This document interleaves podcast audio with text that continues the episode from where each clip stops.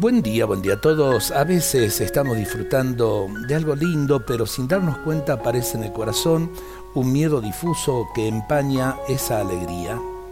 Temor a perder lo que tenemos, temor de arruinarlo todo, temor a que algo se acabe, o será simplemente que experimentamos el sabor amargo de nuestros límites el recuerdo escondido de que todo se termina, de que va llegando el desgaste, la vejez, la enfermedad.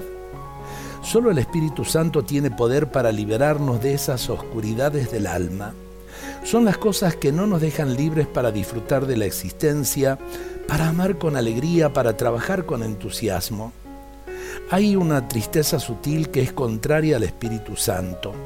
Por eso dice la carta a los Efesios, no entristezcan al Espíritu Santo.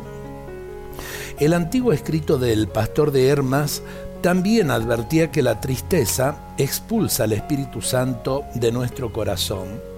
De manera que cuando nos encerramos en nuestras maquinaciones mentales y fomentamos los recuerdos negativos, cuando rumiamos las faltas de amor de los demás o lo que la vida no nos está dando, entonces comenzamos a ocupar con todo esto el espacio que debería llenar el amor de Dios. De ese modo lo vamos expulsando al Espíritu Santo de nuestras vidas. En todo este tiempo de pandemia que hemos vivido y demás, es como que hemos replanteado lo que es nuestro tiempo, lo que es el valor de la vida, lo que es también el valor eh, de nuestros seres queridos.